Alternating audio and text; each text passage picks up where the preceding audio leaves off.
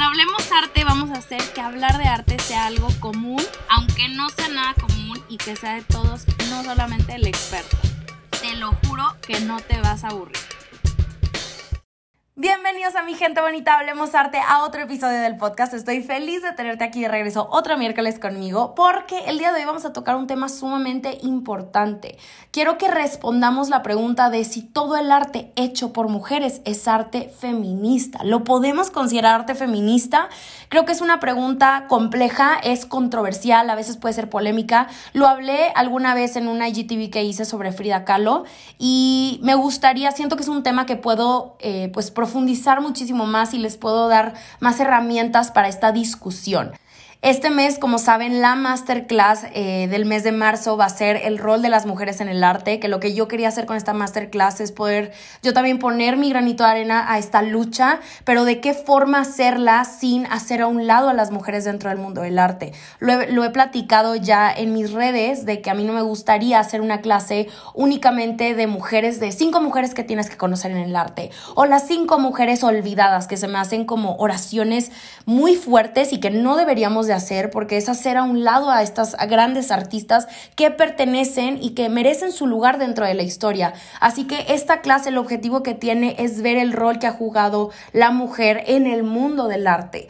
Desde cómo, desde cuándo tenemos a mujeres artistas y dónde estamos paradas el día de hoy. Les voy a presentar estadísticas a muchos artistas definitivamente, pero autores que se han rehusado a escribirlas en sus libros, de críticos que las han deshecho por completo, del trabajo que hacen de las mujeres como artistas, las mujeres también como aprendices, las mujeres como las, como las describen a veces como provocadoras, pero bajo qué conceptos. Entonces va a ser una clase de mucha reflexión, de mucho empoderamiento también. Es una clase muy fuerte y que espero verte por allá. Te puedes inscribir en la liga de mi perfil. Pero entonces, bueno.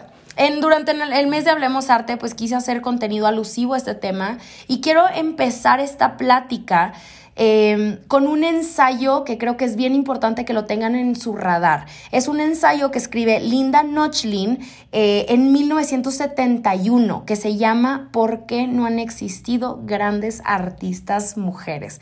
Desde el título ya es hasta polémico, ¿no? Ese ensayo lo que hizo vino, vino básicamente a revolucionar el mundo y hacer un eco increíble en la época, porque empiezan a explorar cómo las mujeres pues hemos tenido este rol pasivo en el arte y no porque lo querramos. Porque si estamos hablando de que llevamos años, siglos en este planeta, pues no tiene lógica decir que no han existido mujeres artistas. Así que lo que hace este ensayo es preguntarse, ¿qué pasó? ¿Dónde quedaron? ¿Por qué no están en los libros? Hay una campaña que me encanta y que quiero que lo hablemos aquí de una pregunta eh, en relación a las mujeres artistas. Así que quiero que dejes todo lo que estás haciendo y la contestes, ¿va? Quiero que en este momento me nombres cinco mujeres artistas. Te voy a dar chance. Cinco, cuatro, tres, dos, uno. ¿Cómo les fue? Quiero que me lo platiquen. ¿Cuántos de aquí titubearon al oír la pregunta? ¿Cuántos dijeron tal vez Frida Kahlo, Remedios Varo, Leonora Carrington, estas mujeres que regularmente se mencionan como en el mainstream culture? Este, pero más allá de ellas, ¿quién más pudo nombrar estas cinco mujeres en esta cuestión de pues 10 segundos? Pensemos tantito, ¿por qué creen que esto haya sido? Generalmente, cuando pensamos en nombres como Frida Kahlo, como les decía, o Yayoi Kusama, pues nos podemos acordar más de sus vidas que, que de su trabajo, ¿no? Si las relaciones que tuvieron, que si sus traumas, pero hablemos de su obra. Esto es algo que verdaderamente a mí sí me molesta y que yo también he sido parte de este problema definitivamente. Cuando se presentan a, a estas artistas, regularmente tendemos a romantizar y dramatizar demasiado sus historias y no quiero que se malinterprete porque claro que su vida está relacionada a su obra, pero ya basta de que todo el enfoque de la plática se vaya hacia esto. Porque luego caemos en el gravísimo error de descalificar su obra por su vida y esto es algo tristísimo porque no estamos teniendo los argumentos correctos que no te guste la obra de una mujer artista solo porque no estás de acuerdo con su vida o las decisiones que tomó, tal vez te incomoda, pues no significa que no sea una gran artista. Honestamente creo que esto es algo que no sucede muy seguido con artistas hombres porque cuando hablamos de artistas hombres la conversación ahí sí es algo súper serio, ¿no? Nos ponemos a hablar de técnicas, de temáticas, eh, su increíble maestría, pero muy pocas veces los minimizamos por las atrocidades que cometieron en su vida. Aquí no vengo a hablar de separar el arte del artista, que ya saben que no, no se puede, la vida siempre va a estar ligada, pero es bien importante saber qué estamos alzando primero, ¿no? El punto de todo lo que hago en Hablemos Arte sí es enseñarles sobre historia y estos aspectos analíticos del arte, pero también importa que poco a poco logremos ir quitando estos prejuicios, que seamos mejores críticos y que tengamos los argumentos necesarios para justificar nuestras opiniones. Se vale que pensemos diferentes, pero nunca se vale ponerlo a costa de otros. En el caso específico de mujeres, es bien importante que desde que empecemos a hablar de ellas, dejemos a un lado esto de las olvidadas, porque no lo son. Y siguiendo así toda esta plática, creo que cuando hablamos de mujeres, siempre pensamos que su trabajo tiene que ser político, que el arte de una mujer tiene que ser arte feminista. Y es ahí donde me gustaría que sentemos las bases para este tema, que caminemos juntos bajo los mismos conceptos. Y así que em, quiero que empecemos a hablar primero de los orígenes del feminismo y un pequeño resumen de esto, porque los orígenes del feminismo pudieran sonar que es algo pues muy reciente, ¿no? Que, que hasta apenas está cobrando mucha más fuerza, pero viene todo esto desde la ilustración y desde la Edad Media, porque tenemos mujeres increíbles que de sus escritos nos han dejado una huella invaluable de lo que sucedía en esos tiempos. Poco a poco las mujeres fueron expresando sus ideas porque claramente algo no cuadraba. Imagínense vivir en un tiempo en el que se exalta los grandes avances de la sociedad, pero que tú no puedes ser parte de esos avances, que a ti te hacen a un lado.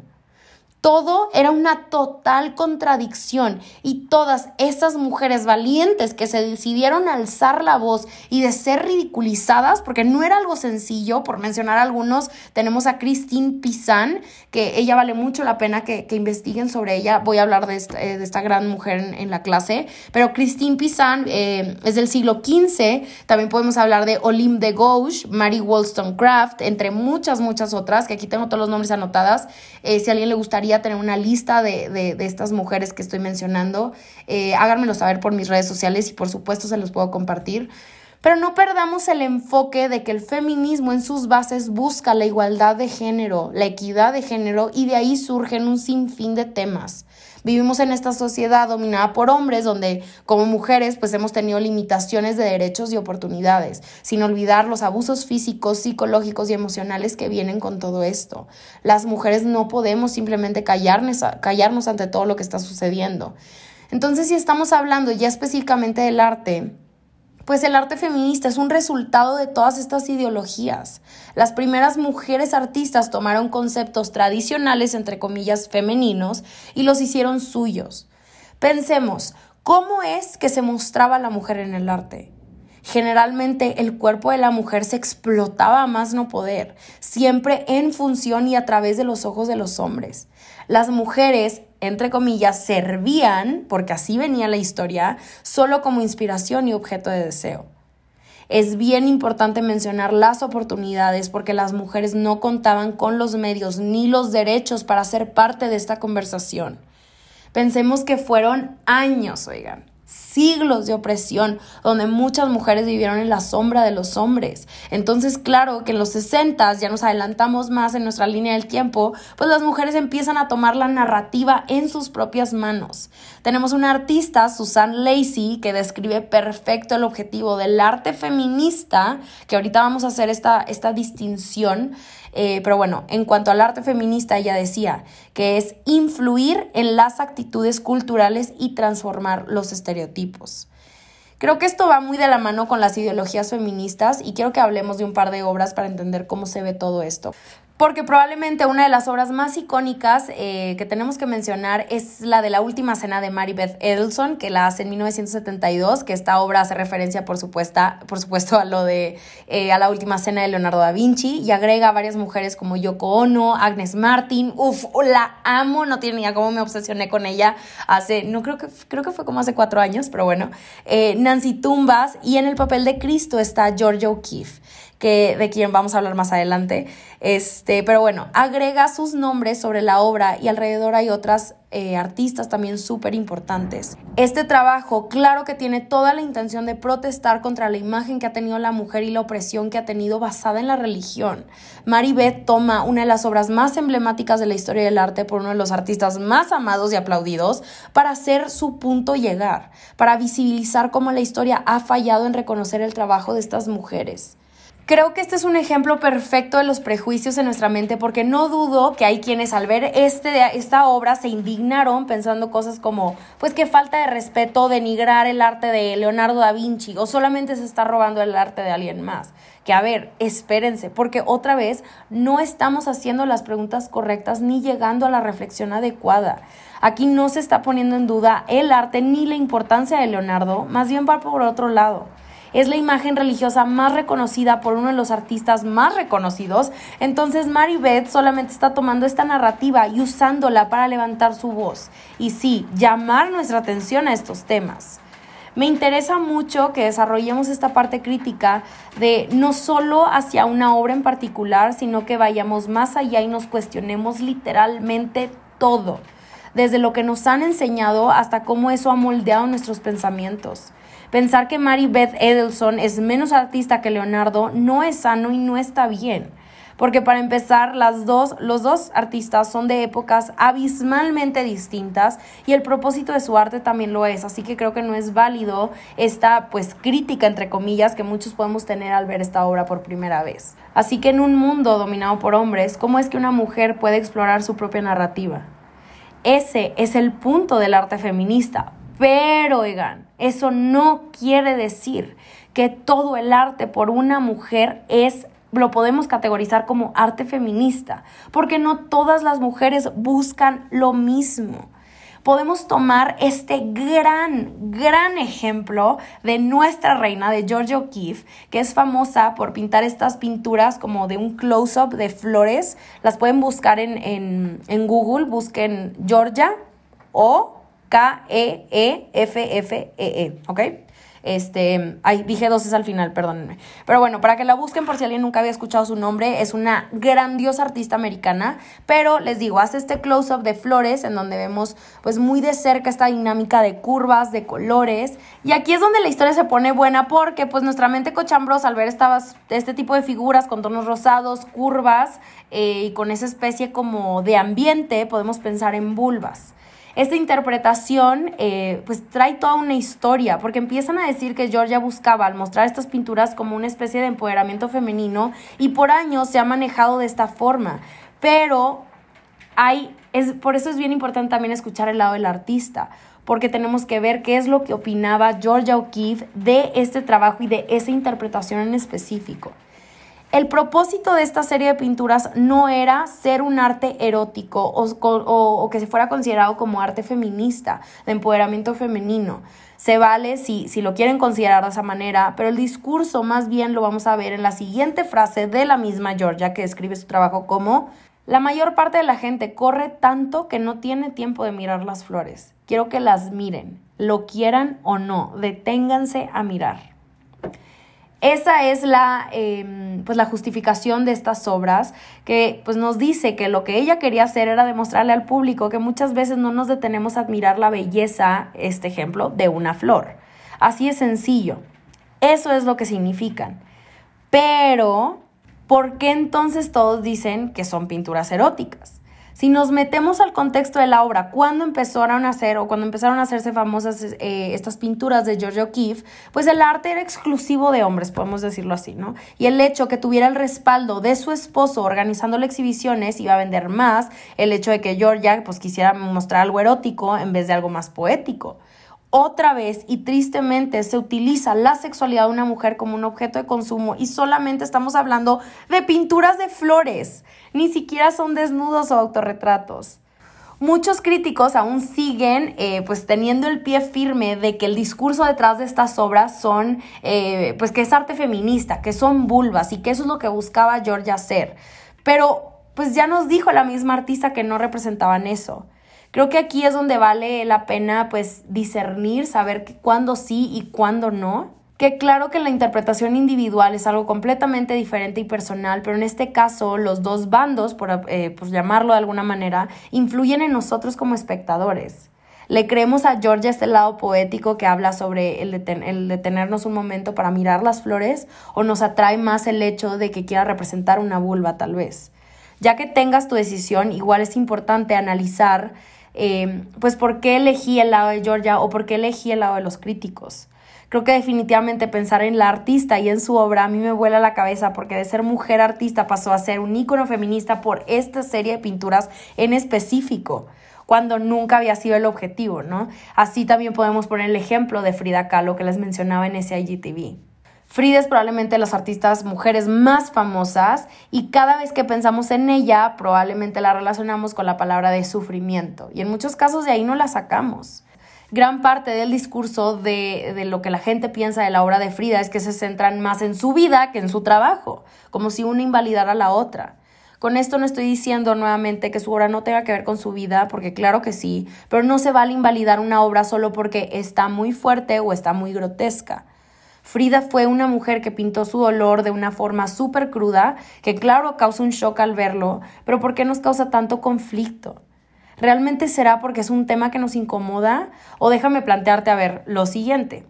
¿Será que Frida no encaja en nuestros estándares de mujeres que pintan algo bonito, entre comillas? Porque tradicionalmente lo femenino es algo más frágil, ¿no? Lo relacionamos con lo sensible, lleno de tonos pasteles, eh, y cuando vemos el arte de Frida, pues lo rechazamos, sin mencionar también cómo nos indignamos por la relación que tuvo con Diego. Ahora, ¿cómo es que Frida se convierte en un icono feminista? En palabras de Cristina Caló, nieta de Frida Kahlo, dice, la fortaleza de Frida ocasionó que las mujeres la vieran como un ejemplo a seguir y la colocaran este aura feminista alrededor. Entonces, ¿todo el arte hecho por mujeres es arte feminista? La respuesta es un no rotundo. Y está bien, oigan, ni una mujer le debe algo al mundo del arte. No pasa nada si no quieren hacer arte político y que nada más quieran hacer una naturaleza muerta. En el núcleo, el feminismo no plantea que absolutamente todas las mujeres tienen que ser feministas. No se trata de poner en tela de juicio competencia a las mujeres. Que una artista mujer decida no hacer arte político, como les decía, no la hace menos mujer. Su voz y talento sigue siendo válido. Así que antes de cerrar, me voy a eh, atrever a cambiar nuestra manera de pensar y de voltearte la pregunta. Porque si siempre estamos pensando que todo el arte por mujeres es, arte feminista, pues entonces te pregunto a ti, ¿todo el arte hecho por hombres es arte machista? Estoy segurísima que la mayoría inmediatamente contestaría un no. Y si es tan fácil contestarlo así, ¿por qué nos cuesta eh, contestar de la misma manera con una mujer?